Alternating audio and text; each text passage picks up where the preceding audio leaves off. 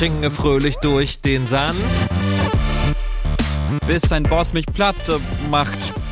Werde dabei Prinz genannt. Das stimmt gar nicht. Du bist Hassan. Nein. Oder? Sargon? Nein. Wer's, wer bin ich? Ah! Sargon, der Typ, der alle hinwegfickt, hat zumindest die Transkription gesagt.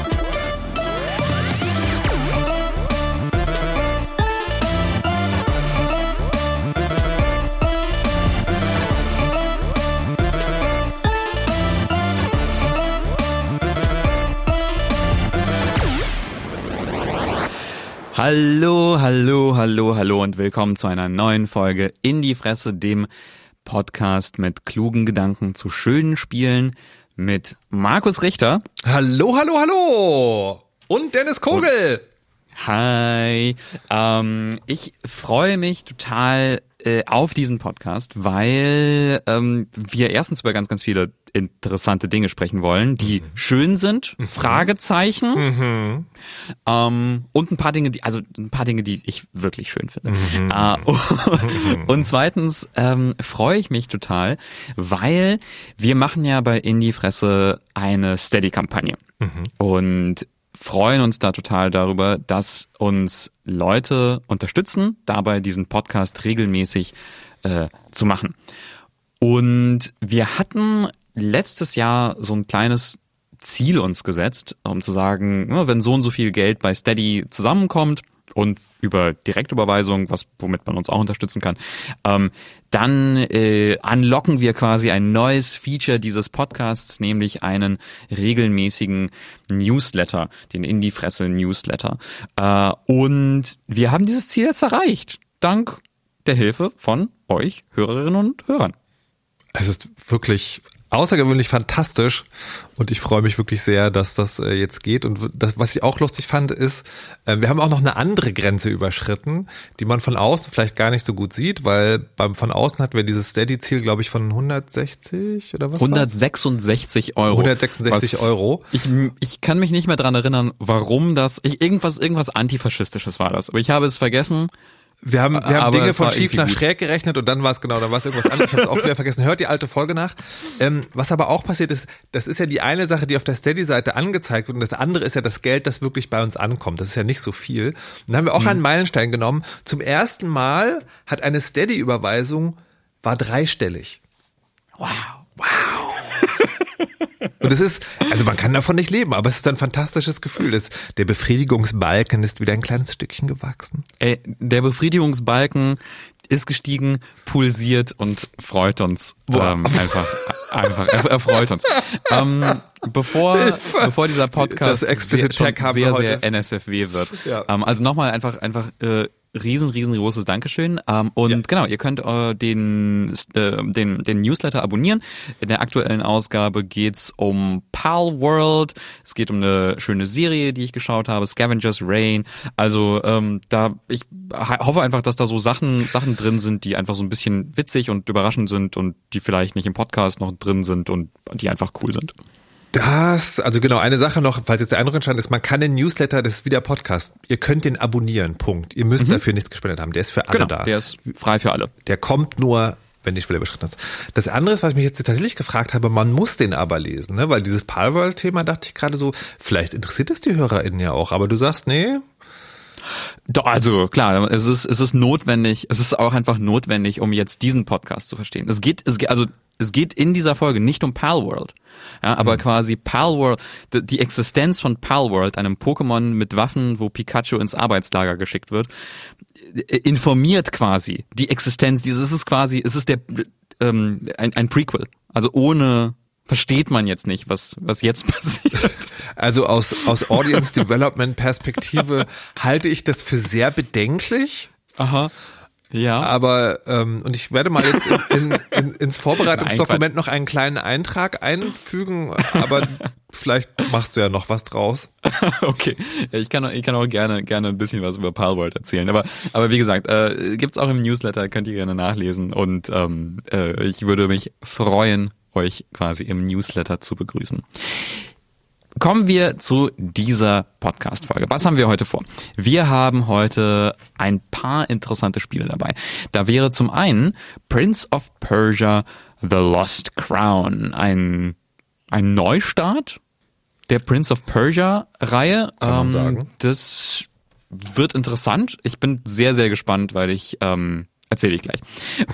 dann haben wir, dann haben wir noch äh, dabei ein Spiel, ein ganz, ganz kleines Indie-Spiel, das, ähm, das wir entdeckt haben, Slice and Dice. Äh, und da kann ich schon mal so viel sagen. Ich glaube, das ist so ein Spiel, das klingt erstmal nicht nach viel, aber also das ist etwas, worüber, worüber wir reden müssen, quasi. Also wow. Ähm, Markus hat noch ähm, ein, ein Spiel gespielt, wozu ihr jetzt gerade eine Demo euch holen könnt. Children of the Sun. Ähm, Vielleicht erzähle ich ein bisschen was über Palworld und ähm, wir haben noch so ein paar so ein paar kleinere äh, Hausmeistereien, Warhammer-Geschichten, Abo und Game Pass-Geschichten und dann vor allem auch noch so ein bisschen Hausmeistereien. Wir kommentieren eure Kommentare, äh, Fact-checken Markus Richter ähm, und, und Dennis Kogel. Ja, jetzt stell mich mal nicht so alleine hier raus. Du hast nicht widersprochen. Okay. äh, und das ist die Folge. Und los geht es mit Prince of Persia, The Lost Crown. Ware! Prinz Hassan wurde entführt. Entführer? Sie müssen noch im Palast sein. Geh voran, Sargon. Du hast vielleicht als letzter mit ihm gesprochen. Wir müssen Prinz Hassan finden.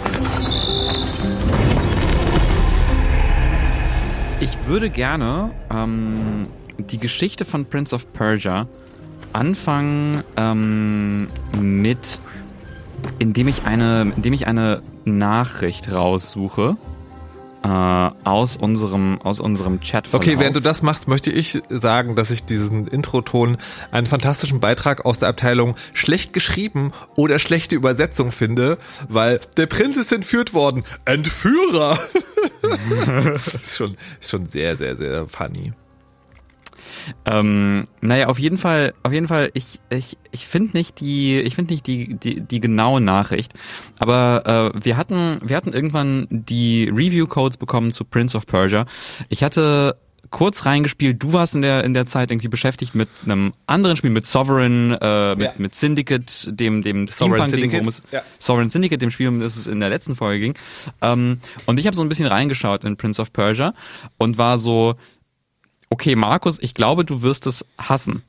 Ich glaube, du wirst es hassen und ähm, der erste, ich denke schon, der erste Boss, die, das Tutorial alleine wird schon klar machen, das ist ein, das ist ein Spiel, das quasi, das ist, das ist ein Nemesis-Spiel für Markus Richter. Und ich glaube, genau so ist es gekommen. Das ist total falsch. Wirklich? ja. Okay. Also ähm, das, das, das Ding ist sozusagen, also ich ich wehre mich ja immer so ein bisschen so Schubladen gesteckt zu werden und habe mich auch ehrlich gesagt so ein bisschen angefasst gefühlt, ja, weil weil schon auch, wenn du das vielleicht nicht so meinst, mhm. ähm, der der Stachel von du bist einfach nicht gut genug dafür, der mhm. der sitzt da schon auch irgendwo. Mhm. Ähm, und interessanterweise, so, aber ich weiß aber auch, also deine, deine Einschätzung zu schätzen. Ich war dann so, naja, mal gucken. Ich muss es ja eh spielen, weil Review, schauen wir mal. Und fand, äh, also gerade die Stelle, von der du gerade gesprochen hast, sehr annehmbar.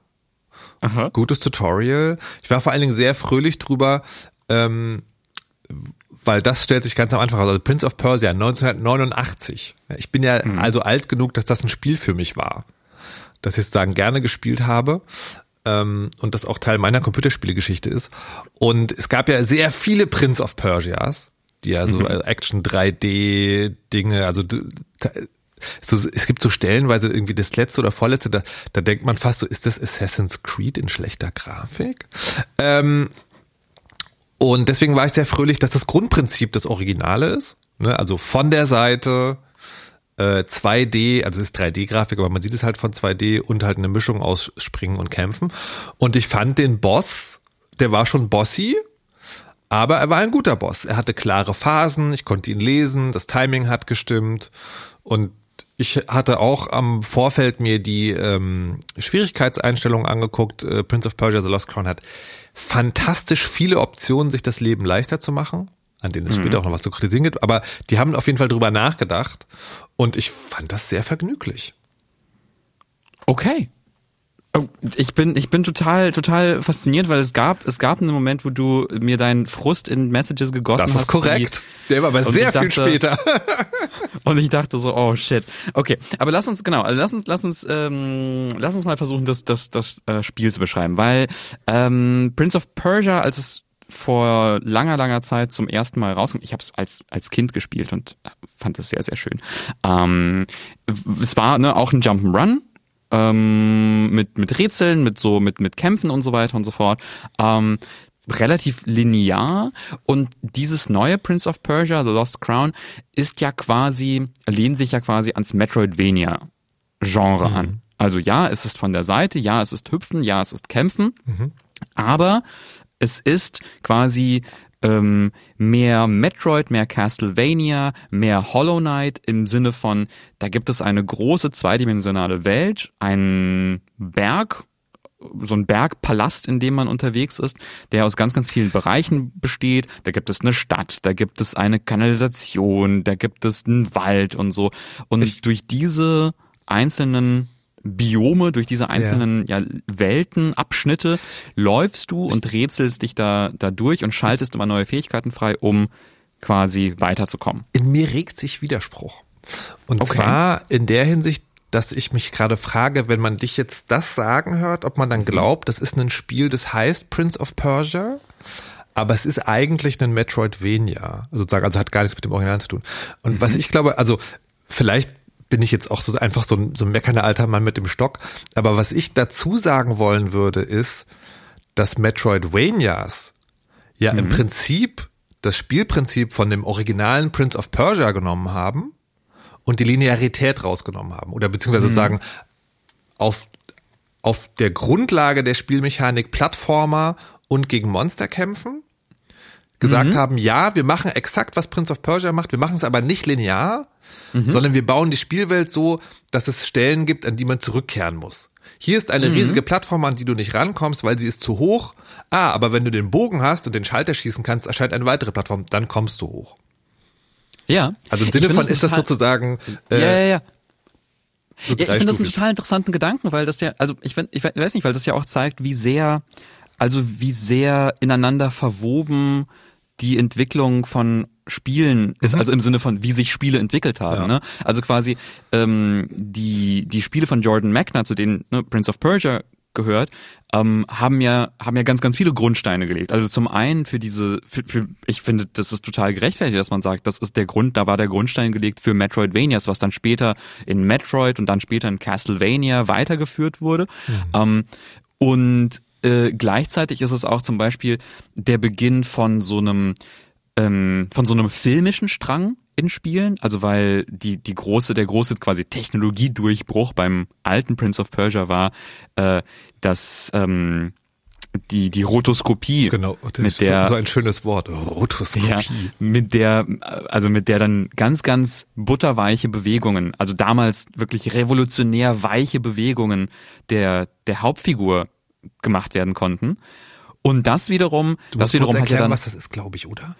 Ähm, ja, das war, es ist quasi, äh, da wird, da, da, da hat sich, da hat Jordan Mechner, glaube ich, seinen kleinen Bruder oder so, also auf jeden Fall einen Verwandten, gefilmt, wie er die Bewegungen der Spielfigur ausführt, also hüpfen, mit einem Degen fechten und so, äh, und das quasi abgefilmt und dann die Filmaufnahmen nachgezeichnet. Also quasi aus den Filmaufnahmen die, die einzelnen Animationsframes generiert. Und das ist, das ist Rotoskopie, also dass man quasi Filmaufnahmen nachzeichnet. Und das ergibt dann eben sehr, sehr, sehr, sehr weiche, sehr speziell aussehende Animationen in Spielen. Ein sehr, sehr cooler Look, finde ich. Mhm. Das hat ja, das hat ja für so so einen filmischen Strang in Spielen auch gesorgt, ne, dass man sagt, etwa, das soll irgendwie realistischer aussehen und filmischer und äh, und weicher. Und das das findet sich dann ganz, in ganz ganz vielen Spielen wieder. Und hier in Lost Crown ähm, witzigerweise auch in gewisser Weise, weil es gibt dann zum Beispiel so diese Momente, wo Gegner auf dich zustürmen Ähm, und dann leuchtet bei denen so ein gelbes Böppel am Kopf. Mhm. Äh, und das ist der Moment, das ist der, der, der Signal, hier kannst du einen cinematischen Block durchführen. Dann musst du im richtigen Moment die Blocktaste drücken. Dann blockt er den, dann blockt der, der, der Hauptheld den Angriff und dann gibt's so eine kleine Cutscene, wie er über den Gegner drüber hüpft, den Zombie in den Kopf kickt und sowas. Und das ist super cool alles. Und das ist so, ah ja, klar, natürlich, ne, dieses filmische, dieses beeindruckende, so, das habt ihr da auch nochmal gemacht. Und wo wir gerade vom Haupthelden spielen, ähm, äh, sprechen, ähm, es ist nicht, es ist nicht der Prince of Persia, den es, man da spielt. Es ist nicht der Prince of Persia. Das, also es gibt sozusagen zwei, äh, zwei sozusagen so, keine Ahnung, so Partywissen-Anekdötchen kann man sagen, mhm. weil in der Vergangenheit war es immer so, ähm, entweder die Welt musste gerettet werden oder die entführte Prinzessin. Mhm. Und dass jetzt der Prinz entführt wurde, das ist schon sozusagen ein kleiner Not. Und es ist noch was anderes Spannendes passiert. Ich bin Sargon, Krieger der Unsterblichen. Weil wenn man mich gefragt hätte, bevor ich angefangen habe, zu diesem Spiel zu recherchieren, hätte ich geschworen, äh, das Spiel heißt Prince of Persia, die Figur hat aber einen Namen. Ne? Das ist immer jemand. Es ist aber tatsächlich nicht so. Mhm. Bis jetzt, und es gibt irgendwie eine, eine mittlere zweistellige Anzahl an Spielen, hatte die Hauptheld keinen Namen. Es war immer sozusagen jemand, also im ersten Teil war es ja ein irgendwie namenloser Abenteurer, der dann zum Prince of Persia wurde am Ende. Oder es war halt der Prince of Persia. Äh, und jetzt ist es Sargon, der Unsterbliche. Und das ist schon, und damit, äh, also nur der lustiger Fakt, der, der, Typ hat jetzt einen Namen. Und das ist aber auch schon sozusagen mein erster Kritik über ein Spiel. Ja, Markus Richter kann kein Spiel spielen, ohne zu kritisieren. Das ist halt, ich finde, das ist so ein nondescript Musculars Schwertkämpfer, mit dem ich null Connections hatte. Ah, interessant, okay. Ich hatte, ich habe mir um ehrlich zu sein, ich habe mir das Spiel ganz, ganz anders vorgestellt, als okay. es angekündigt wurde. Okay. Weil es wurde vor einer Weile angekündigt und hat dann überraschend viel so Kritik und Hate abbekommen. Okay. Weil quasi, also die, die Figur Sargon ist dieser ähm, sehr schmale, aber sehr muskulöse, äh, schwarze Kriegermann mit Mr. so, Abs. So, Mr. Abs, definitiv. Like, was für ein Hottie. Mit so, ähm, mit so, so einer, so, so Rast, Raster, so einem Rasterlocken-Dings, ich weiß nicht, wie man diese, also wie, weiß nicht, wie man seine Frisur bezeichnet. Das ja. sind auf jeden Fall so, so Dreads, aber diese Stacheln nach oben. Das, er sieht super cool aus. Ich finde, er sieht aus, als würde er Millionen verdienen in irgendeiner Fußballmannschaft. Und ähm, dann war quasi die Musik im Trailer war so war so Hip Hop Beats und sowas und dann waren Leute so äh, Scheiße, das wird dann so ein so ein so ein Hipster bla, dass das irgendwie alles so mit moderner Musik ist und so Hip Hop und der Typ ist dann wie so ein Rapper oder was auch immer, so ist das jetzt irgendwie was ist das? Und ähm, dann ist das überhaupt nicht so. also es gibt keine Hip-Hop-Beats. Er ist nicht irgendwie, er ist nicht irgendwie betont cool und, und reißt irgendwelche äh, krassen Sprüche dauernd, sondern ja, er ist so ein Krieger und er kämpft sich da so durch die Welt. Die Musik ist sehr, sehr, ähm, also die haben sich sehr, sehr viel Mühe gemacht, irgendwie dann dieses, diesen ganzen Persien-Charakter äh, ähm, aufzugreifen. Also ich glaube, irgendwie, es wird auch auf Persisch gesungen und so. Ähm, also man, man, halt, man muss aber schon, also ich finde schon, das ist einer der flacheren Charaktere der Videospielgeschichte. Ah, ja, gut. Also der ist, der ja. hat schon einfach überhaupt nichts. Ja. Ja, es kommt, es ist ja dann so ein bisschen, also es kommt ja ein bisschen mehr später seine, seine Hintergrundgeschichte rüber und so. Ich weiß nicht, wie, bis wie weit du gespielt hast. Hast du schon, hattest du, hast du den großen Twist erlebt? Es gibt einen Twist. Anscheinend nicht. Was ist der große okay. Twist? Spoiler! Nee, das, das verrate ich, das verrate ich Doch. nicht. Aber, aber es gibt, Doch. Also, you can't make also, me. Äh, also, also tatsächlich nicht, aber alle HörerInnen sind gewarnt. Ich werde es definitiv nicht weiterspielen, aber bin interessiert. Okay. Ach so, naja. Also, ähm, ich will, also ich will, ich will nicht, ich will es nicht so, also erstens, es ist nicht ja. so, als ob das irgendwie, es gibt keinen Twist in diesem Spiel, der so macht von wegen, holy shit, das ändert alles. Ja. Ähm, aber es geht in dieser, also es geht in der Geschichte um Sargon, der quasi ein Teil ist von so einer, weiß nicht, Kriegerbande, die äh, das persische, das persische Reich vor Feinden beschützt. Ähm, und diese Kriegerbande besteht aus so unterschiedlichen Helden. Es ist so ein bisschen wie Marvel Avengers, aber quasi per die persischen Marvel Avengers. Das ist ein bisschen geil. Und äh, natürlich gibt es in dieser Gruppe bestimmte Gruppendynamiken und es kommen dann Dinge über einzelne Mitglieder raus, mit denen man vorher nicht gerechnet hat oder vielleicht sehr gerechnet hat. Also es ist jetzt alles nicht so überraschend, aber es ist ganz cool. So, also quasi die Geschichte, die Geschichte wird dann nochmal ein bisschen komplexer, würde ich damit sagen. Was ist der Twist?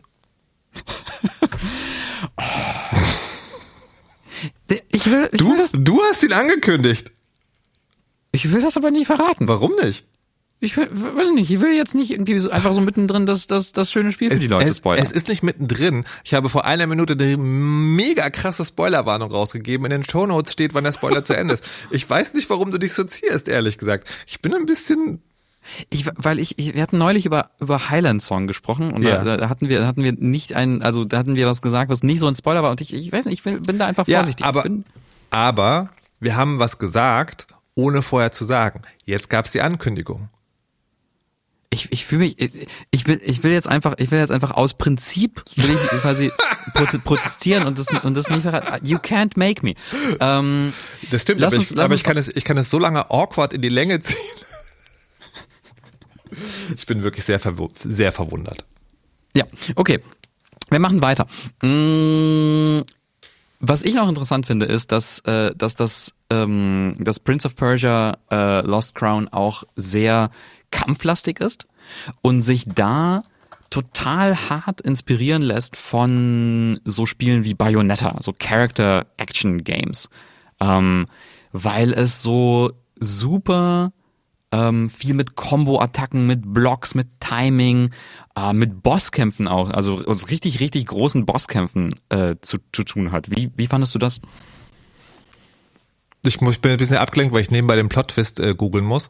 Ähm, aber fand den Vergleich, den du gerade gemacht hast, der ist mir überhaupt gar nicht aufgefallen. Okay. Sozusagen, dass der hm,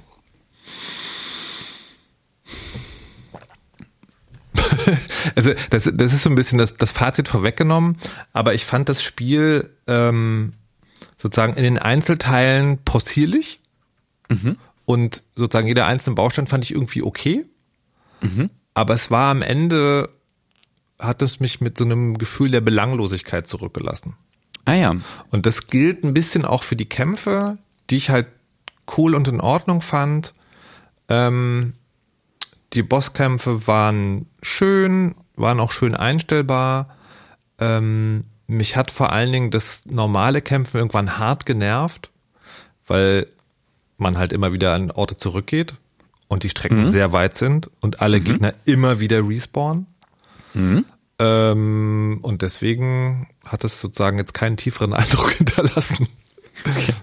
Ich, also hm. Ich bin da, ich habe da so komplexe Gefühle dazu, weil ähm, ich habe dann irgendwann viel so Podcasts gehört und Rezensionen darüber gelesen und war dann so ein bisschen verwundert darüber, dass das so gut ankam, also dass Leute irgendwie so kamen von wegen Game of the Year schon im Januar, ne, das ist hier, das ist eines der besten Spiele des Jahres schon schon jetzt. Ähm, und fand dann war, war dann so ein bisschen verwundert, weil ich auch dieses ähnliche Gefühl der Belanglosigkeit dann irgendwann hatte. So ein Ding. Es ist schon sehr, sehr kompetent gemacht. Es mhm. ist schon, die Einzelteile sind cool, aber irgendwie kommt das für mich nicht so richtig zusammen. Und ich musste dann immer an eines meiner Lieblingsspiele denken, äh, Hollow Knight. Da geht's, also auch so ein Metroidvania, da geht's um Käfer. Es ist ein phänomenal gutes Spiel, weil das so eine ähm, dichte, spannende, ähm, mysteriöse Story erzählt, auch mit so interessanten Charakteren und so einer interessanten Welt, wo ich mich also so wirklich so reinlegen konnte, um dann mehr über diese Welt rauszufinden. Hier ging es mir gar nicht so. Also man erforscht diesen Berg, da gibt es irgendwelche Mysterien, da passieren komische Dinge mit der Zeit, äh, Leute altern oder werden jünger, irgendwas passiert gleichzeitig und vorher so, also es ist irgendwie in so einem Zeitstrudel gefangen, so ähm, erinnert dann damit vielleicht so ein bisschen an die, an den ersten großen Reboot der Prince of Persia Spiele, ne, wo es dann sehr, sehr viel so um Zeit zurückdrehen geht. Mhm. Ähm, aber ja, ich hat mich irgendwie nicht so gepackt. Aber dann, aber dann ähm, gab es eine so einen Moment, wo ich dachte, okay, da ist dieses Spiel ist doch ziemlich cool. Und zwar der Twist, nein. Äh, und zwar äh, gibt wenn, es. Gibt wenn du jetzt nicht sofort den Twist erzählst, mache ich's. Das kannst du, es ist, es ist ein freies Land, aber ähm, noch. Äh, aber, Wow. dark. Aber, aber äh, man schaltet ja im Laufe des Spiels so Fähigkeiten frei, die dir helfen, die Spielwelt zu erkunden. Also zum Beispiel am Anfang schaltet man so einen Bogen frei, mit dem man dann, den man irgendwie so als Bumerang werfen kann, um Mechanismen zu betätigen. Und später schaltet man so eine Art Klonfähigkeit frei. Ich weiß nicht, ob du da, ob du da warst. Wahrscheinlich nicht, wenn du den Twist nicht erlebt hast. Und zwar ist es so, da kann man quasi so einen Klonprinz wo abstellen. Ähm, und dann läuft man rum, der Klonprinz steht da so als eine Art Geist und dann kann man sich zurück zum Klonprinz teleportieren. Und das ist so eine coole Mechanik. Das Ich ist hasse, so eine coole Mechanik. Ich hasse, also wirklich, ich weiß nicht, ob ich Metroidvanias hasse oder dieses Spiel. Es gab eine Stelle in dem Aha. Spiel, die, also, das ist jetzt auch, ist auch schon wieder ein Spoiler, ne? Aber meiner. Mhm. Ähm, es gibt eine Stelle im Spiel, da hast du so zwei Türen und Mhm. du musst da durchgehen und du kannst das nur machen, und der Schalter sozusagen, der, also eine ist offen, eine ist zu und du kannst halt nur durchgehen, wenn du durch die offene Tür gehst. Um den Schalter zu bedienen, müsstest du aber wieder vor die Tür zurück. Das geht aber nicht. So, wenn du den Bogen kriegst, stellst du fest, du kannst mit dem Bogen auch Schalter auslösen. Aber nicht alle Schalter. Diesen zum Beispiel nicht. Ähm, und das ist sozusagen die eine Stelle, an die ich mit jeder neuen Fähigkeit, die ich bekommen habe, jedes Ding, was ich gefunden habe, ich bin immer wieder dahin zurück und war so, hey, das wird doch jetzt aber das Ding sein, weil Aha. der Bogen Oh schießt doch den Schalter, da kann ich Ja, doch ja, also ja. jetzt hier den Schalter anschießen. so, und, und das sozusagen, das ist mega enervierend, vor allem, also und das ist, das ist also mein Main Gripe mit diesem Spiel ist, das hat so viele gute Ideen, was Zugänglichkeit angeht. Und die werden dann nicht konsequent zu Ende gedacht. Zum Beispiel gibt es, du hast so eine Übersichtskarte. Und du kannst, wenn du das Spiel anfängst einstellen, willst du auf dieser Karte ein Symbol haben für dieser Zugang ist später frei und da musst du gerade hin, oder willst du das nicht? Und das, das ist sozusagen, das ist für mich die, die, die Perfektion im Sinne von, wir ermöglichen euch es so einfach zu machen, wie ihr es braucht, aber wenn ihr es hart wollt, bitte, gebt es euch. Ich hab's, ich hab's quasi, ich habe natürlich auf dieser härteren Version Ja. gespielt und fand es total cool, dass es diese einfachere Version gibt. Genau. So, also ne, weil- weil ich das, ich finde es schön, diese quasi frei diese Welt zu erkunden und verwirrt zu sein. Ja. Aber ich verstehe total, wenn man sagt, ich habe keine Zeit dafür gerade. Ja. Ich möchte wissen, wo ich hin muss. Total, Genau. total valide. So, Super. Und, und du hast auf dieser Karte auch noch die Möglichkeit, Marker zu setzen. Mhm. Für Dinge, die du noch erledigen willst. Und du hast sogar die Möglichkeit, eine begrenzte Anzahl von Screenshots auf der Karte zu hinterlegen, Das ist so genial. um das ist eine geniale Funktion. Genau, damit du dich erinnern kannst, sozusagen, was ist da. Und ich habe natürlich sozusagen an exakt dieser Stelle so einen Screenshot gehabt. Dann habe ich den Bogen gefunden, der den Schalter anschießen kann. Dann habe ich mir den Screenshot angeguckt, war so, aha, so, gehe ich dahin. Ähm, und es gibt auch auf der Karte werden dann auch sozusagen, äh, es gibt an, an den Key Plot Moments gibt es so Türen, die sind zu. Und wenn du die richtige Fähigkeit hast, um durch die Tür zuzugehen, dann, dann werden die auf der Karte grün markiert. Dann weißt du, aha, jetzt kann ich da hin. So. Es geht aber bei den Dingen nicht. Und ich frage mich, warum. Warum kann man nicht markieren, hier ist das, hier ist das Ding sozusagen, ich weiß, ich brauche da irgendwas, das wird von alleine grün, wenn ich die richtige Fähigkeit habe, damit ich dahin nicht zurücklaufen muss. Weil zurücklaufen ist ein sehr weiter Weg. Es gibt Quick Travel, aber der Quick Travel ist gefühlt von Hauptstadt zu Hauptstadt, du musst aber jedes Mal trotzdem Kilometer weit laufen. Plus alle Monster respawnen immer.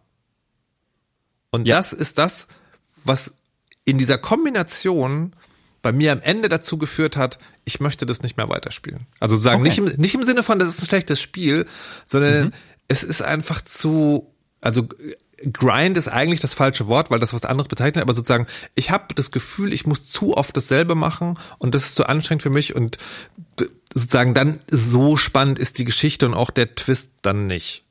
Nee, das, das, also das auf jeden Fall, da gebe ich dir recht. Ja, also man kann, also vielleicht was die Gegner angeht, so eine Sache, die, die mir dann geholfen hat, weil ich kann diese Punkte, die du angesprochen hast, total nachvollziehen. Also es dauert wirklich lange, durch die Welt zu laufen. Man mhm. kann sich nicht, man kann sich nicht so gut wirklich von, von einer Stelle zur nächsten teleportieren, sondern man muss weite Wege zurücklegen und man muss auch zum Beispiel, wenn man nicht diese Funktion angestellt hat, dass man angezeigt bekommt, wo man hinläuft, äh, ist es auch so, dass man auch echt nach, also echt überlegen muss, welchen Pfad man nimmt und dann vielleicht vergisst man, dass irgendwo die Tür zu ist und dass man dann doch einen Umweg laufen muss. Also es ist, es ist schon, es ist schon a lot.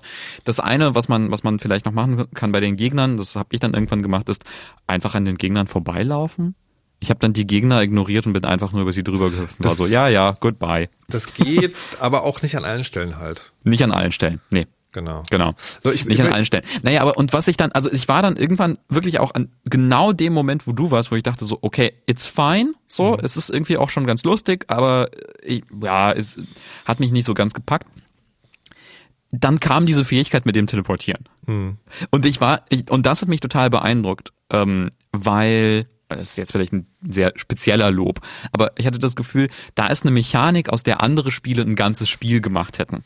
Und die ist da einfach drin, also eine von den Fähigkeiten, die man The freischalten Swapper. kann. The Swapper, genau, The Swapper. Ja, yeah, The Swapper. Ähm, die, schreibt uns in die Kommentare, wenn ihr, wenn ihr auch den Swapper mögt. Äh, und äh, mit den Doppelswapper mit Cheese. So, und daraus, daraus machen ja genau andere Spiele eine ganze Mechanik und hier ist es einfach so ein Teil von so Rätsellösen, die man aber auch zum Kämpfen benutzen kann und auch gegen Bosse und sowas. Und da, da merke ich einfach nur, wie viel so, ähm, wie viel so Design-Denken da drin steckt, um so clevere kleine Dinge zu designen mhm. und, und, und, und reisen und herumlaufen und so. Und das fand ich richtig cool. Ich habe es aber trotzdem nicht weitergespielt. Ich glaube, das ist tatsächlich Fluch und Segen. Mhm. Ich habe also ich ich habe das Gefühl bei diesem Metroidvania Ding, ich hatte irgendwann den Verdacht, dass ich so dachte, so Leute, vielleicht hätte es euch doch besser getan, wenn ihr eine lineare Geschichte erzählt. Ne, also wenn mhm. du sozusagen, wenn du vielleicht einzelne Abschnitte hast, die du erforschen kannst und wo es in den einzelnen Abschnitten so ein bisschen Backtracking gibt, aber letztlich passt das vielleicht nicht so ganz zusammen. Und ich will noch einen, einen, einen Rant über die Zugänglichkeit loswerden, weil ich bin total fröhlich begeistert und möchte das ganz explizit loben, wie viel verschiedene Dinge man da einstellen kann, was Zugänglichkeit mhm. angeht. Und es ironischerweise fällt umso mehr auf, dass das letzte, das letzte bisschen Konsequenz da fehlt. Und um das an einem Beispiel darzustellen, du kannst getrennt einstellen, wie viel Gesundheit hat dein Charakter, wie viel Schaden machen die Gegner und wie viel Gesundheit haben die Gegner und wie viel mhm. Schaden nimmst du durch die Umwelt. Also da gibt es zum Beispiel so Wände, da sind Stacheln dran. Wenn du dagegen mhm. springst, nimmst du Schaden. Die Stachelwand, so. wer kennt sie und, nicht? Habe ich und, auch zu Hause. Genau. Und diesen Schaden kann man nicht auf Null stellen, mhm. was die letztliche Konsequenz wäre. Weil was das spielmechanisch ja macht, ist, es hindert dich daran, den Weg zu beschreiten, dadurch, dass du Schaden nimmst. Was es aber auch macht, wenn du den Verdacht hast, es geht irgendwie, dann versuchst du es immer wieder und dann musst du irgendwann den ganzen weiten Weg nochmal laufen, weil du gestorben bist, weil du Schaden nimmst. Und, yes. ich, kam, und ich bin tatsächlich an einer Stelle gekommen, die äh, wo so, das war so ein, quasi ein Jump-Run-Rätsel, wo so ganz viele Stachelrollen immer so hin und her und verschiedene mhm, Muster. Mhm, mhm. Du musstest das Muster fehlerfrei sozusagen durchbringen. Und ich habe das total oft versucht und ich, ich war auch sozusagen, ja, also ich, Markus Richter, der leicht frustriert wird, war so, nee, ich möchte das jetzt durch, durchgehend lernen. Also ich möchte das jetzt so lange machen, bis ich das äh, gewonnen haben. Und dann war aber der Lebenspunktebalken, der immer weiter abnimmt, was keinerlei Funktion hat in diesem Ding. Keinerlei. Außer eben, dass du halt irgendwann den ganzen Weg nochmal laufen machst. Und das war noch wie, ging's, wie ging's ähnlich? Warte, ich will ja, noch mir kurz, ging's ähnlich. Ich hatte so eine ja, das, mach du. Und das war doppelt frustrierend, mhm. weil in den Zugänglichkeitsmenü gibt's auch eine Einstellung, Portale um Jump'n'Run-Sequenzen zu überspringen. Ah. Und damit meinen sie aber nur Jump-and-Run-Sequenzen, die für die Geschichte zwingend notwendig sind. Ah. Dieses eine Rätsel, was du natürlich brauchst, wenn du das Spiel sozusagen durchspielen willst, das war damit nicht gemeint. Und das ist so, mhm. die haben sozusagen sich totale Gedanken darüber gemacht, welche Punkte könnten Leute davon abhalten, unser Spiel zu genießen und waren dann aber, haben nicht diesen letzten Schritt, weißt du, diesen letzten Schritt, sie konnten sich nicht so durchringen zu sagen, nee, wenn die diese Stelle komplett auslassen wollen, ist auch okay für uns. Dazu hat es nicht gereicht. Das ist total interessant. Also erstens, ich habe mich nicht so sehr mit diesen Zugänglichkeitsfunktionen ähm, beschäftigt, weil, weil ich so ein komischer Maso-Core-Dennis bin, der irgendwie so auf solche Jump'n'Run-Sequenzen steht. War dann auch genervt von einigen von diesen Jump'n'Run-Sequenzen und äh, musste dann, wo du jetzt davon erzählt hast, an Celeste denken. Das ist so ein Indie-Jump'n'Run, der, der, der auch super, super, also ist auch ein sehr, sehr kniffliges Jump'n'Run. Mit mhm. auch diesen Stacheln, in denen man vorbeihüpfen muss und so weiter und so fort. Das aber sagt, also das hat die mit die besten Zugänglichkeitsoptionen. Also du kannst da sagen, ich möchte einfach unbegrenzt viele Hüpfer haben, also so Doppel, Triple, Unendlichkeits mhm. viele Jumps, mit denen du die Herausforderung absolut trivialisieren kannst. Mhm. Also du kannst es dir so einfach machen, wie du möchtest. Und das gilt für das gesamte Spiel, also für die optionalen Inhalte, wie für die Hauptgeschichte, mhm. so für alles. Du kannst es dir ganz, ganz einfach machen, du kannst es dir auch maximal schwer machen. Mhm. Und das Spiel bestraft dich nicht dafür, das eine oder das andere zu machen, sondern mhm. es ist so, es ist halt deine Entscheidung. So, also wir haben uns das so überlegt, also das als schweres Spiel, du kannst es dir auch einfacher machen, wenn du möchtest, it's fine. Mach dir keinen Kopf. Mhm. So, wir sperren dir da keine Achievements, wir, wir sagen nicht, aber mach doch mal lieber anders, sondern, ne, und ja, ich finde das interessant, dass dann DesignerInnen dann so bei, bei sowas wie Prince of Persia sich ne, dann zu diesem letzten Schritt nicht durchringen können, weil mhm. sie dann doch irgendwie ja, daran ja. hängen. Aber es muss doch, es ist doch irgendwie cool, das, wenn man ein Jump and Run Rätsel macht. So, so nein. ich ich frage mich auch sozusagen, ist das dann Spieldesign-Entscheidung oder ist es Manager-Entscheidung? Das würde mich echt interessieren. Mhm. Ja, ja, ja. Okay, aber das ist das ist also ähm, Prince of Persia, ähm, ein ein Spiel mit Jump'n'Runs und mit Kämpfen und mit Metroidvania, wo wir sagen, es ist eigentlich irgendwie cool. Ja. Aber wir haben es beide nicht weitergespielt. Also ich bin ein bisschen weitergekommen als du, ich habe es dann nicht weitergespielt. Ja, ich habe und ich finde ganz interessant, ich hatte ja früher noch einen anderen Spiele-Podcast angespielt und da haben wir immer nicht gesagt, ist ein Spiel gut oder schlecht, sondern da haben wir gesagt, wie viel Geld soll das kosten? Ne, also ja, ich fand das sehr, sehr verwirrend immer. Nee, aber, aber, aber, ich finde, das Spiel ist total, ist, ähm, ja. ist, ist ein total gutes Beispiel, weil mhm. das kostet ja, also UVP ist, glaube ich, um die 50 Euro. Was? Und das ist halt zu viel. Und das ist, das ist tatsächlich so ein Ding, äh, wenn das 1999 kosten würde, dann würde ich sagen, go ahead, weißt du, also weil bis zu der Stelle, wo es dann keinen Spaß mehr macht, macht es Spaß. Und da sind echt auch viele clevere Ideen drin. Und man kann das flache Charakterdesign auch echt verzeihen. Das ist, das ist schon okay. So, das, das ganze Ding ist schon okay. Aber 50 Euro ist halt viel. Zu viel für dieses Spiel, würde ich sagen. Und das ist so, ich, das ist kein schlecht, ich bin so mega on the fence irgendwie. Das ist kein schlechtes Spiel. Aber es ist halt auch kein richtig gutes Spiel. Du hast recht, es ist wirklich 50 Euro. Ja. ja. Krass. Ich hätte jetzt auch gedacht, naja, das ist, das ist doch bestimmt irgendwie so 30, 30 Euro. Ja, ja. Äh, ich bin, bin immer auch immer bei diesen Preis, Preisdiskussionen äh, immer so, naja, es kommt halt drauf an, was dein disposable income ist, was du für Quatsch ausgeben kannst. Aber aber nee, ja. genau, also, ja, so ist es gar nicht. Ich meine, es war immer gemeint und mhm. sagen im Vergleich zu anderen Spielen. Mhm. Ja, ja, ja. Na gut. Ähm, ich würde gerne zu etwas völlig anderem kommen. Okay. Das nämlich im Gegensatz dazu ziemlich krass billig ist. Auf viele Arten und Weisen. Nämlich das hier. Das ist das komplette Sounddesign, das man erwarten kann. ähm, bei einem Spiel namens Slice and Dice. Mhm.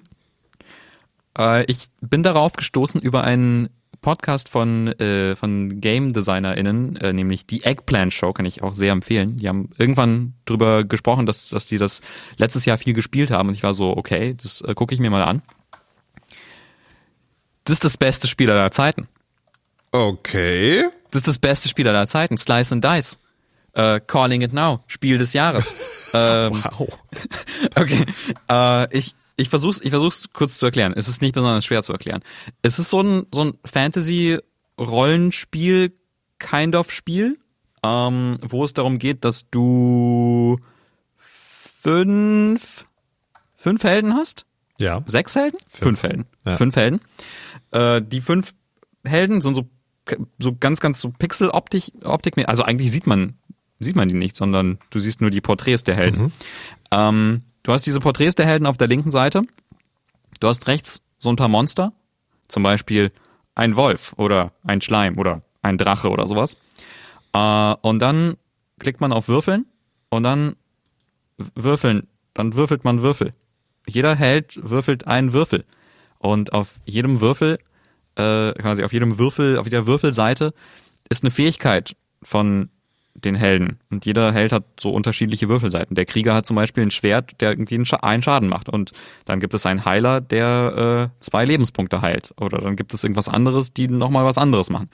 Und dann slottest du diese Würfel in die Helden. Und dann siehst du, was die Gegner machen, weil die würfeln auch. Ne, dann gibt's irgendwie der Wolf, der beißt dich für drei Schadenspunkte. Und dann bist du so, mein Ritter benutzt aber sein Schild sein drei Punkte Schild, um den Schaden zu verteidigen und dann slottet man so Würfel rein. Das klingt total banal. Es klingt unfassbar ich, banal. Ich, ich finde, ich finde, es klingt mega kompliziert und ich glaube, das ist, das ist tatsächlich einer von den Spielsystemen, sagen, wenn man das sieht, ist das mega intuitiv. Du mhm. weißt sofort, wie das funktioniert. Aber wenn man das erklärt ohne Bild, das klingt ja, ja, ja. mir, hä? Was redet, was? Das sind Dinge auf dem Würfel, die werden geslottet? Was? Es, es ist so ein bisschen wie Kniffel. Oder? Es ist so ein bisschen wie Kniffel. Also du würfelst, du würfelst Würfel yes. und du tust, also und du, du entscheidest, welche Würfel du behältst. Ja. Und quasi die Würfel zeigen an, was die Helden und was die Gegner machen. Ja. Ja, ja, genau. So. Also es ist mega simpel, wenn man das dann erstmal, erstmal spielt. Und es ist ein Roguelike. Es ist ein Roguelike. Es ist ein Roguelike, wo man äh, quasi von Level 1 bis Level 20 mit seiner Party durchkommen muss. Und das ist genial. Also ich komme nicht drauf klar, wie genial dieses Spiel ist. Also ich, ich will ich will es anders beschreiben. Äh, okay. In, der, in der Sendungsvorbereitung ist es ja so, ich habe immer ein festgelegtes Spiel, weil ich das Spiel im Radio mhm. rezensiere. Ähm, und weil ich äh, sozusagen, weil mein Alltag so gestaltet ist, dass ich nicht unendlich viel Spielzeit habe, ist es meist damit sozusagen war es das dann. Ähm, und Dennis bringt dann oft Spiele mit und dann denke ich so, ja, das ist, ich, ich finde es spannend, aber ich werde es wahrscheinlich nicht gespielt haben können. So auch dieses Mal, ich so, meine Woche ist mega voll, also alles ist irgendwie fürchterlich. Ich, ich gehe irgendwie um zwei ins Bett und stehe um sechs auf und es ist, ich hab so, und dann Dennis sagt, hier, Slice and Dice. Und ich so, aha. Pixelgrafik, ja, okay. Ich gucke mir das mal kurz an. Sieben Euro. könnte ich ja eigentlich. Nee, ich habe keine Zeit. So, und dann zwei Stunden später ist es nachts um elf. Ich muss eigentlich noch arbeiten, aber ich kann nicht mehr und ich muss jetzt eine halbe Stunde dringend prokrastinieren, sonst falle ich um. Ah, es gibt auch ein Demo. Hm, dann kann ich ja mal runterladen. Demo geht bis Level 12. Dann arbeite ich also nächster Tag und dann denke ich so, ah, jetzt könnte ich eigentlich mal wieder so ein bisschen Pause machen. Es war auch wirklich nur sieben Dollar. Und seitdem, also innerhalb der letzten zwei Tage, die bei mir voll sind mit Arbeit, habe ich viel zu viele Runden Slice and Dice gespielt. Ich habe das zum Teil nachts bis um zwei gespielt. Ich, ich will nicht sagen, ich wollte pünktlich ins Bett gehen, aber Kinder, nehmt euch kein Beispiel an uns. Ich, ich habe zehn, ich habe zehn Stunden Slice and Dice gespielt. Ich habe Slice and Dice mir geholt, als ich Prince of Persia gespielt habe. Ja, Prince of, Prince of Persia, ein Spiel, das super cool aussieht, wo sich ganz, ganz viele Leute Mühe gemacht haben. Slice and Dice ist von zwei, von zwei Leuten. Ich glaube, der eine hat die, die, der eine hat die Sounds gemacht, glaube ich. Ja, der andere hat ich glaube, der hatte nicht viel Arbeit. Ja, okay. Ja. Der hat nicht viel, der hat nicht viel gemacht. Ja. ähm, ich habe das, ich habe zehn Stunden davon gespielt. Ich war dann so, ich brauche kein Prince of Persia mehr. Ich habe Slice and Dice. ähm, It's true. Das Ding ist, also das klingt so ein bisschen, als wären wir, als hätten wir den Verstand verloren oder sowas. Ja, aber. ähm, no argument there. Aber es ist wirklich so clever designt. Also weil, weil quasi jedes Mal, wenn du so ein Level schaffst, ähm, äh, gehst du quasi ins nächste Level und bekommst dann entweder ein Item, das die Würfel verändert oder einer deiner Helden, Heldinnen levelt auf und kann die Klasse wechseln. Also am Anfang ist es vielleicht irgendwie ein Krieger, aber später wird es ein Berserker. Aber warte mal. Berserker haben dann andere Fähigkeiten. Warte mal, nicht kann, ja. muss. Das finde ich total Nee, du kannst auch ablehnen. Du kannst nee, auch ablehnen. Nee, ja, nee, also ja, okay, du kannst auch ablehnen. Mhm. Was in den seltensten Fällen eine gute Entscheidung ja. ist, wie ich, wie ich sozusagen hart lernen musste. Aber was ich interessant finde, ist, es gibt halt nicht sozusagen so ein Level-Up, also im Sinne von, der mhm. Charakter kann jetzt dasselbe, was er vorher konnte, aber mehr davon, sondern ja. ein Aufstieg ist auch immer, du musst dir eine neue Spielmechanik aneignen. Und ja. das ist meistens cool, aber manchmal auch die Wahl zwischen Pest und Cholera. Ja, total. Also genau, manchmal ist es so, zum Beispiel du hast einen Krieger, der macht einfach Schaden und verteidigt sich manchmal oder macht Schaden und verteidigt sich. Hm. Und dann findest du einen Berserker, der super viel Schaden macht, aber sich dabei selber kaputt haut. Also quasi, der macht dann so, ich greife an für sechs Schaden, das ist massiv viel, aber nehme gleichzeitig auch sechs Schaden. Das ist massiv viel und du bist so, okay, was? Das heißt, du bringst dich einfach sofort um. Der, der Schönste ist, der hat auch einen Move. Ja. Er macht zehn Schaden ja. und dafür ist er dann tot. Ja, genau. Und das Interessante ist, das ist halt total schlimm, so lange, bis du den anderen Charakter findest, der auf zwei von den sechs Würfelseiten den, die Fähigkeit hat, belebe den zuletzt gestorbenen Charakter. Mhm. Und dann macht es auf einmal ja. alles wieder Sinn. Aber das, ja. und da ist, da, da kommt sozusagen das Roguelike ins Spiel. Du musst halt die Kombination haben, sonst wird's schwierig. Ich hatte einmal so eine krasse Kombination. Da hatte ich den Berserker, der, der, der sich dauernd umbringt, mhm. dann einen Blutmagier, der ganz viel Mana erzeugt, um Zaubersprüche zu wirken. Das ist auch noch so, so eine Mechanik. Ähm, sich dabei aber auch umbringt die ganze mhm. Zeit. Ähm, dann hatte ich einen Gegenstand, der macht, dass wenn dieser Magier stirbt, ich ganz, ganz viele Mana-Punkte bekomme, um, mhm. um, um mehr Zaubersprüche zu wirken. Und dann hatte ich einen Charakter, der macht, ähm, dass äh, quasi Charaktere, die diese Runde sterben, sterben nicht. Mhm. Und das hatte ich dann aber irgendwie nochmal verbessert mit einem Item, dass er das irgendwie nochmal wirken kann, falls genau, falls er, falls dieser Charakter einen Charakter damit rett, vor dem Tod rettet, was mhm. er ja dann effektiv dauernd macht. Mhm. Und dann habe ich, dann sind quasi eigentlich waren war meine gesamte Party die ganze Zeit totgeweiht. Also alle waren so, die sterben jetzt. Und dann war aber diese Valkyrie war so, nein, tut ihr nicht, nein, tut ihr nicht. Und so habe ich mich bis zum Ende durchgeprügelt auf schwer. Es gibt äh, drei Schwierigkeitsgrade ja. für die ähm, für, für diesen Dings bis zum Endboss und dann hatte ich Würfelpech. Und dann habe ich einfach, konnte ich einfach nicht diese Todesprotection erwürfeln und alles ist zusammengebrochen. Das finde ich übrigens, äh, ne, also ich mag das Spiel sehr und ich spiele es auch sehr gerne, aber ich habe den Eindruck, das Balancing ist so ein bisschen off. Einerseits, mhm. weil es relativ häufig passiert, dass du einen also du, das funktioniert auch so. Du würfelst alle Würfel, dann pickst du dir raus, welche du behalten willst und dann kannst du zweimal neu würfeln. Also ja. pro Runde. Und es ist mir schon so häufig passiert, dass ich einen Würfel hatte. Also ich war nur noch ein, ich habe, also erster Wurf, vier Würfel sofort sozusagen festgelegt. Ein Würfel hatte was gewürfelt, wovon es nur eine Seite gibt. Und den habe ich noch zweimal gewürfelt und es war immer dasselbe Ergebnis. Mhm. Und das ist mir nicht, also weißt du, das passiert mal. Pech. Aber das ist schon sehr häufig passiert, sehr ja. häufig und das finde ich ein bisschen komisch. Und das andere ist, dass ich tatsächlich das Gefühl, also ich habe das nicht so viel gespielt wie du anscheinend, aber schon sozusagen viel. Ich habe es auf normal nicht geschafft, ja. obwohl ich ein paar gut gehende Kombos habe.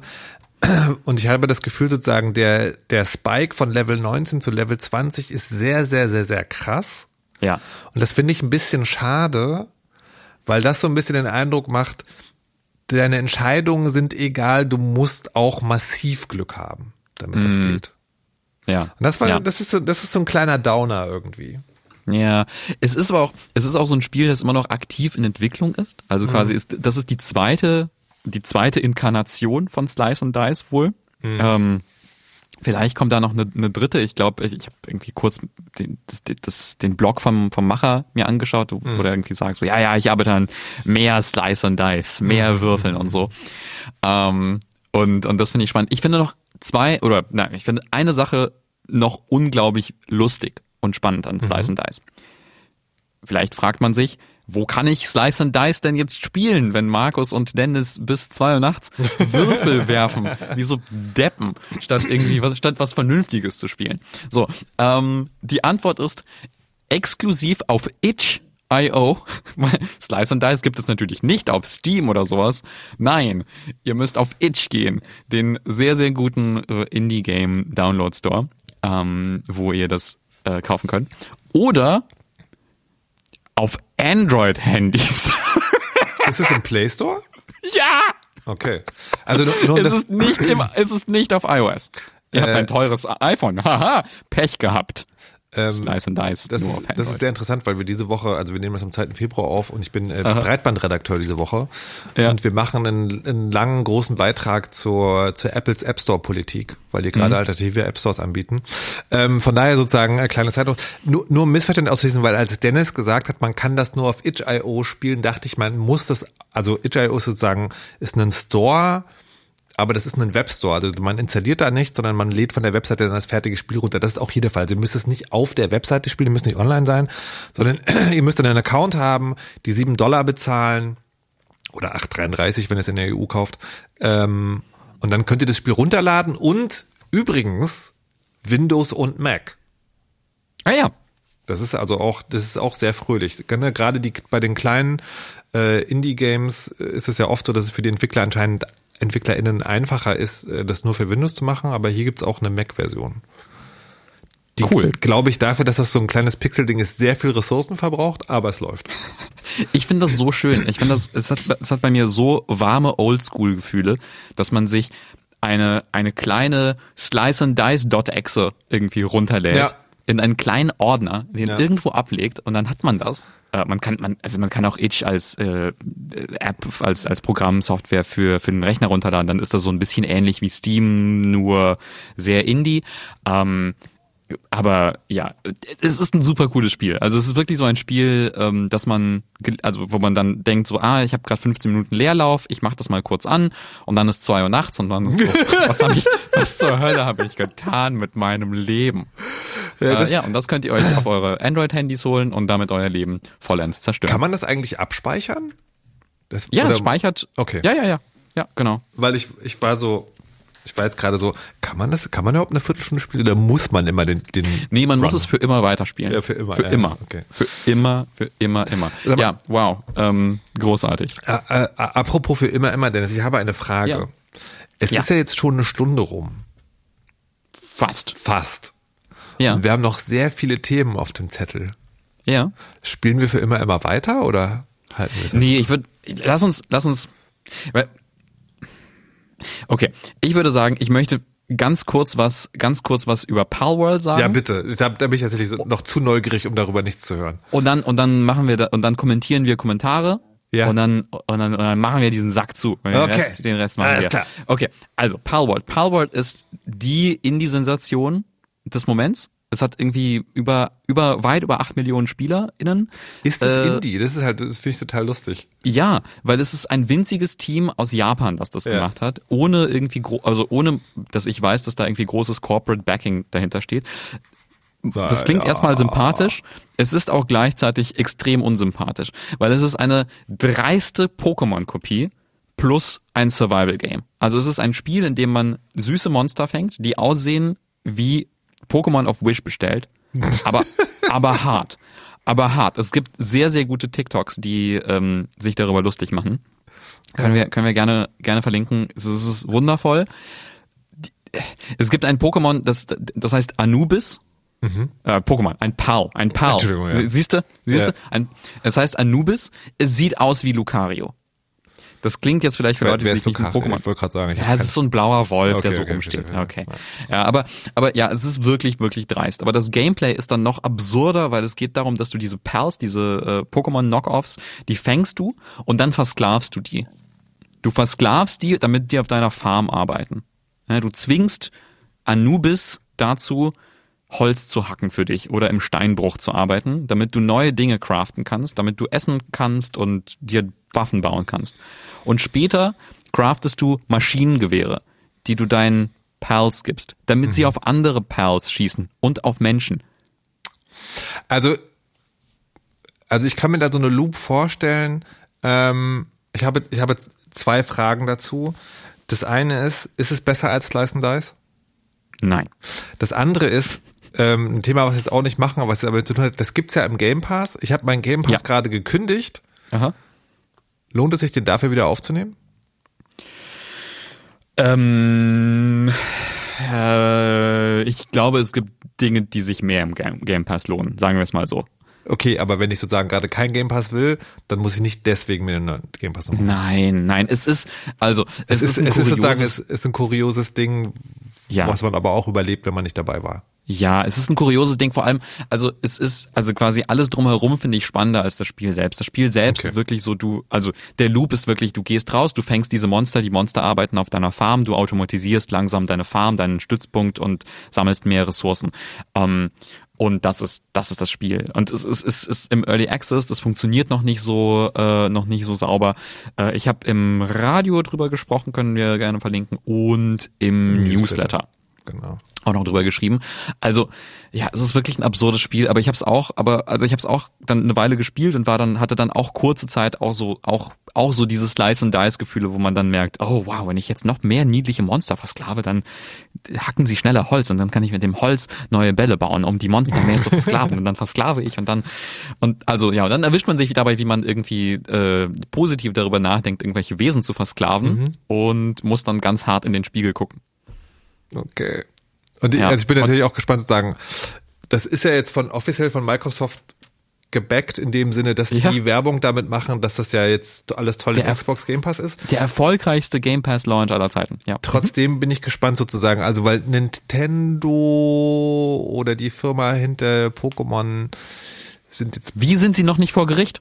Sind, ich verstehe ja, genau, es, ich verstehe ist, es wirklich äh, nicht. Genau, ich, also ich denke, also, da kommt noch was. Es gibt, es gibt da so Zitate von Anwälten, die sagen, nee, ich glaube nicht, dass da eine Klage kommt. Es, das, die, die Spiele unterscheiden sich schon sehr. Und ich denke mir so, ja, die, also ja, es ist nicht Pokémon. Es ist definitiv nicht Pokémon, weil Pokémon ist kein Survival-Spiel. Obwohl. Aber What the fuck? Ich, ich finde, ich finde es ganz interessant. Ich will, äh, ich will einmal eine schamlose Selbstpromotion machen. Und ja. zwar erscheint demnächst eine neue Folge der Rechtsbelehrung. Oh, wo wir uns aufgrund des Jahreswechsels äh, damit beschäftigt haben, also, oh Gott, ich muss es ganz kurz erklären. Es gibt ja den Film Steamboat Willie. Steamboat Willie ist sozusagen der erste Mickey mhm. Mouse Film, der ist 1928 erschienen. Disney hat es geschafft, immer wieder das amerikanische Copyright so zu verlängern, dass dieser Film nicht in die Gemeinfreiheit fiel, also dass er sozusagen nicht ähm, dass man nicht damit machen durfte, was man will, sondern dass er immer noch Urheberrechtsschutz genossen hat. Das ist dieses Jahr nicht mehr so. Nach 95 Jahren ist dieses Werk jetzt gemeinfrei. Und wir haben, also was das bedeutet und warum das dann doch nicht bedeutet, dass jeder alles damit machen kann und so weiter und so fort, das erklären wir in dieser Folge. Wir haben aber auch darüber gesprochen, weil es ja um diese Mickey Maus Figur geht, ne, also unter welchen Umständen man eine Figur, die einer anderen Figur ähnelt, nachmachen oder sich dran anlehnen darf und wann nicht.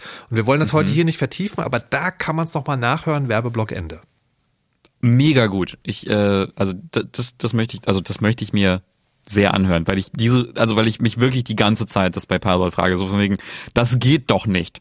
Also wirklich mein, so mein, mein, mein Bauchgefühl ist so, das, das kann nicht euer Ernst sein. Das mhm. kann nicht euer Ernst sein. Es ist ein Schaf, das aussieht wie das blöde Pokémon-Schaf, das mhm. man immer fängt. Mhm. Das geht doch nicht.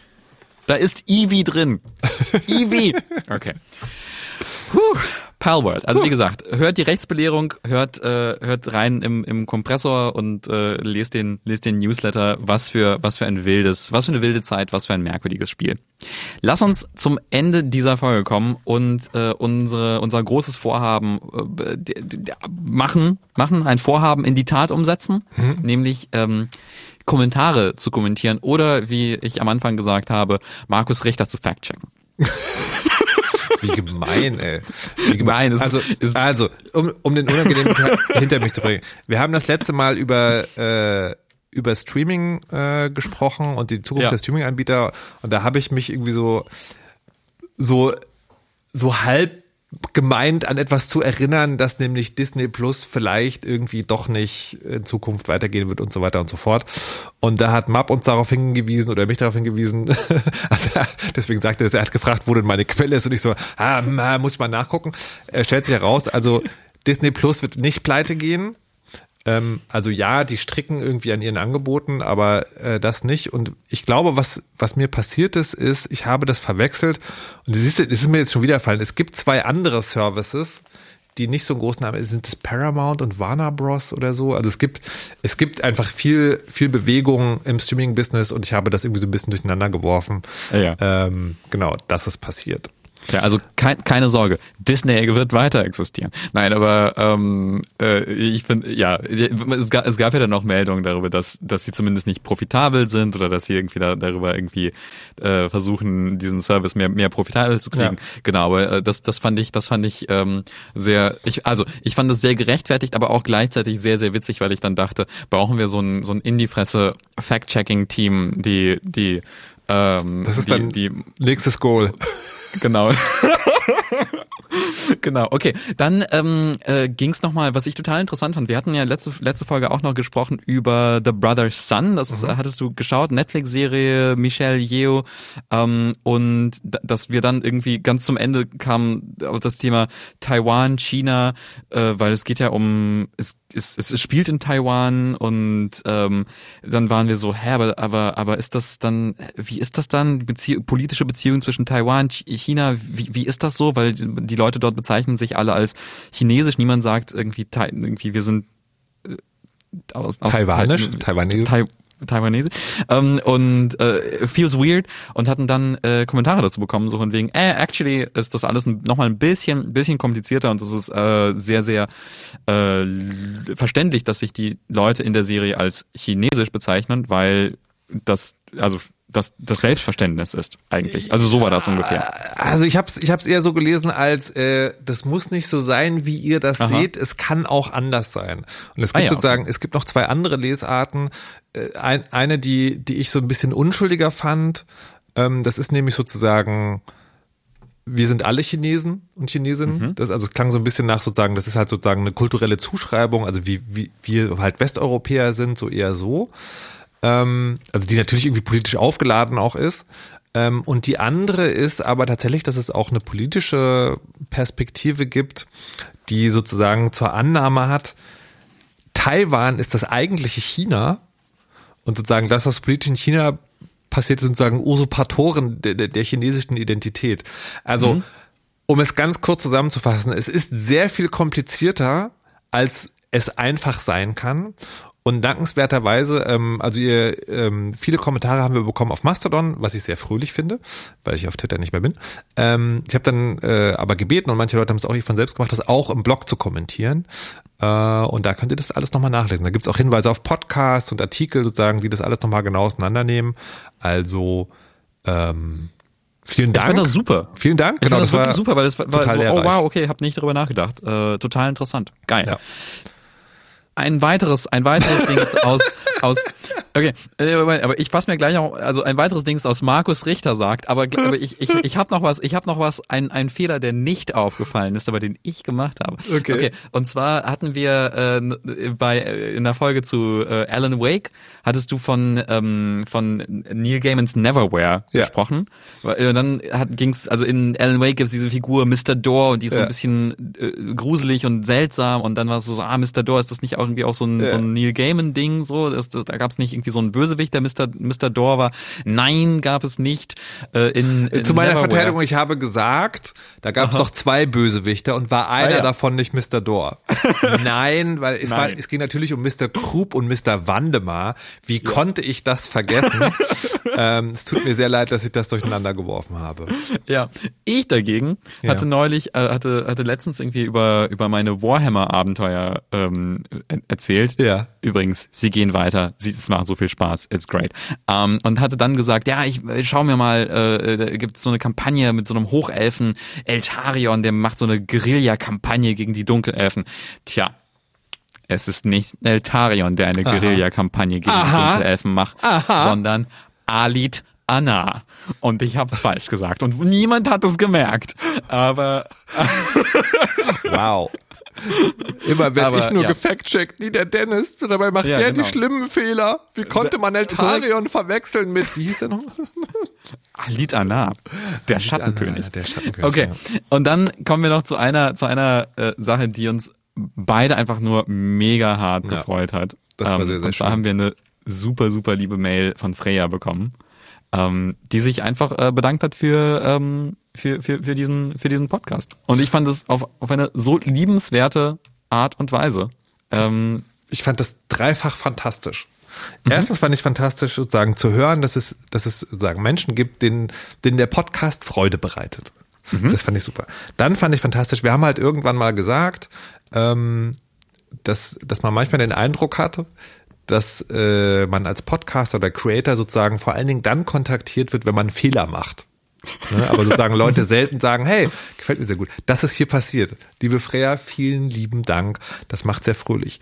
Und ähm, Freya hat geschrieben, dass, äh, dass es ganz toll ist, die, diese Nachricht, ich, oder andersrum, ich rede immer viel über diese Zugänglichkeit und dass es irgendwie easy, easy und casual auch sein soll und dass man sozusagen selber die Entscheidung dafür haben sollte, wie schwer ein Spiel ist und so weiter und so fort und frage mich manchmal, ah, sitzen dann die ganzen äh, Leute vielleicht irgendwie doch vor, vor, vor dem Podcast denken so, boah, geht gut, Alter.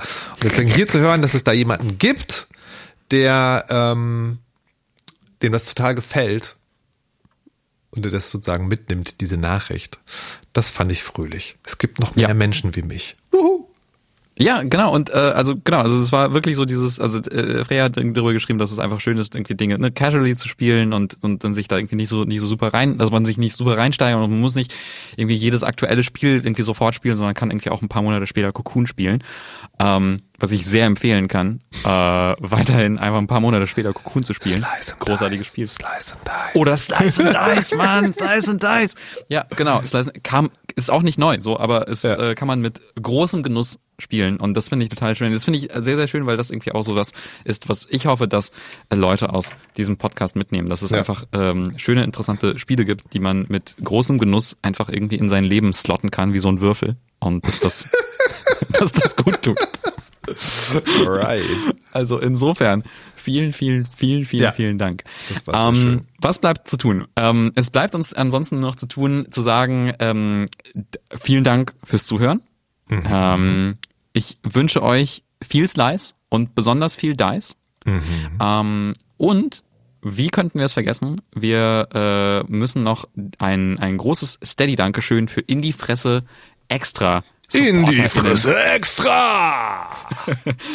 die da sind Thor Jam und Roland. Vielen, vielen Dank. Es ist wunder, wunderschön, was ihr tut. Und wenn ihr uns unterstützen wollt, könnt ihr es tun. Entweder indem ihr Lob und Dankesmails schreibt. Wir sind sehr empfänglich dafür, wie ihr gerade gehört habt. Oder indem ihr uns mhm. unterstützt auf Steady selbst. Da kann man das sozusagen ähm, Account machen und das abschließen und den Befriedigungsbalken nach oben bewegen. Äh, oder ihr könnt es auch per Direktüberweisung machen. Die IBAN steht im Blogpost zur Folge. Vergesst aber nicht, dann in die Fresse reinzuschreiben, damit ich das äh, sehr gut zuordnen kann der, die beste Art und Weise, um in Banküberweisungen zu fluchen.